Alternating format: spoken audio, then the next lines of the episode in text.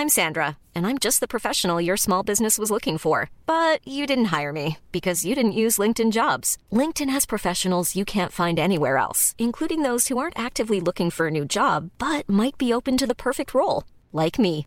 In a given month, over 70% of LinkedIn users don't visit other leading job sites. So if you're not looking on LinkedIn, you'll miss out on great candidates like Sandra. Start hiring professionals like a professional. Post your free job on linkedin.com/people today. Las historias de ayer viven en nuestra memoria hoy. Viven en nuestra memoria hoy. Gracias por estos dos años de mantener vivos los relatos de México con nosotros. Desde Puebla al centro de México, Cofre de Leyendas en voz de Andrea Villalobos. Comenzamos.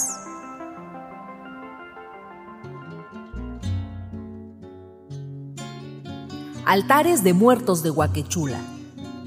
La población indígena de Huaquechula es famosa, muy famosa, por representar uno de los más importantes e impresionantes rituales para honrar a los muertos.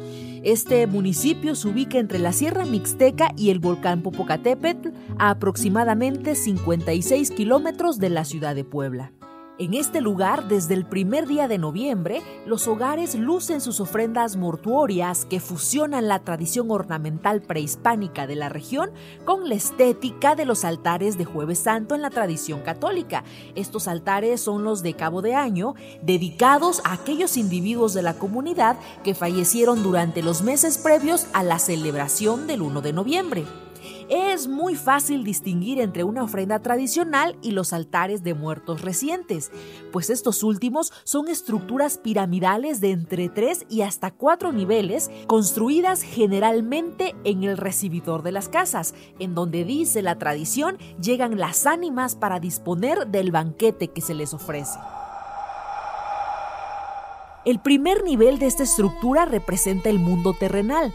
Ahí se ubica la foto del fallecido reflejada en un espejo, por lo que solo se le ve indirectamente. Para algunos lugareños, el espejo representa la entrada al más allá o al inframundo. Alrededor de la foto se reparten alimentos y objetos afines al difunto. Su fotografía suele estar rodeada por figuritas de cerámica conocidas como lloroncitos que representan a los deudos sufrientes y cuyo origen también es prehispánico. También encontramos ahí canastitas de flores y animalitos de azúcar, conocidos como alfeñiques, y que se ofrendan especialmente a los que son niños difuntos y se les conoce como muertos chiquitos. El segundo nivel de la estructura representa el cielo. Ahí posan angelitos y la Virgen María. Hay también una tela de satín blanco que suele estar colocada en forma de pliegues que asemejan nubes. Y también hay velas, aunque ya la modernidad ha llevado a sustituirlas por luces de neón blancas. Y el tercero o cuarto nivel del altar simboliza la cúspide celestial. Cuenta con la presencia invariable de un crucifijo que preside desde lo alto toda la estructura, rematando un espectáculo visual de indudable belleza. Son los altareros los encargados de confeccionar la ofrenda.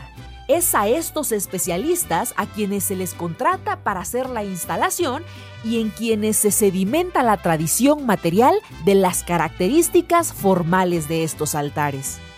Los precios oscilan entre los 3 mil y hasta 50 mil pesos dependiendo del tamaño y la riqueza del decorado. Justo a las 2 de la tarde del día primero de noviembre, suenan las campanas del templo anunciando el arribo de los muertos. Ellos a su llegada son guiados por caminitos de flor de cempasúchil colocados desde la base del altar y hasta la mitad de la calle. En la casa se sauma con el copal e incienso toda la ofrenda en una ceremonia de raíces prehispánicas y cristianas. La apertura de los hogares para recibir a los muertos también señala el momento en que es posible visitar las ofrendas. Es una costumbre que el visitante llegue con una veladora que se coloca al pie del altar, haga una breve reflexión respetuosa o eleve una plegaria por el difunto y una vez que se dispone a salir, el anfitrión lo invita a echarse un taco. Se acostumbra a degustar el mole y los frijolitos caldosos acompañados de pan blanco y champurrado o chocolate. A veces también tamales de masa, arroz o alguna variante del guiso con carne de puerco. todo dependiendo de las posibilidades económicas de los anfitriones y por la tarde continúa la procesión callejera de visitantes. Estos son principalmente gente de la misma comunidad, de zonas aledañas y gente de la ciudad de Puebla. Sin embargo, también se observa la presencia de extranjeros que llegan de lugares como Estados Unidos o Europa. Y ya para el 2 de noviembre, el bullicio de la jornada anterior disminuye considerablemente, y más durante la mañana, pues los familiares visitan el cementerio desde muy temprano para limpiar y adornar las tumbas de sus muertos con gran variedad de flores. En la breve ceremonia en que se acompaña al pariente fallecido, se sauma con incienso o copal de la misma forma que antes se hizo con la ofrenda. El resultado es un espectacular despliegue de colores y aromas que engalanan el camposanto. Y así, en Guaquechula, como en tantas partes del país, se vive una gran fiesta que combina el amor de los vivos y el recuerdo de los muertos.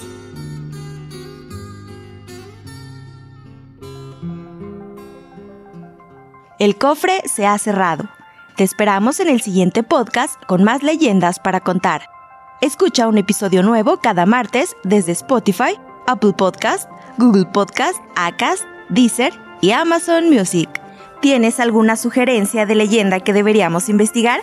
Te dejamos en la descripción de este episodio un link para que nos la cuentes o mándanos un email a podcast.om.com.mx. Esto fue una producción de El Sol de Zacatecas para Organización Editorial Mexicana.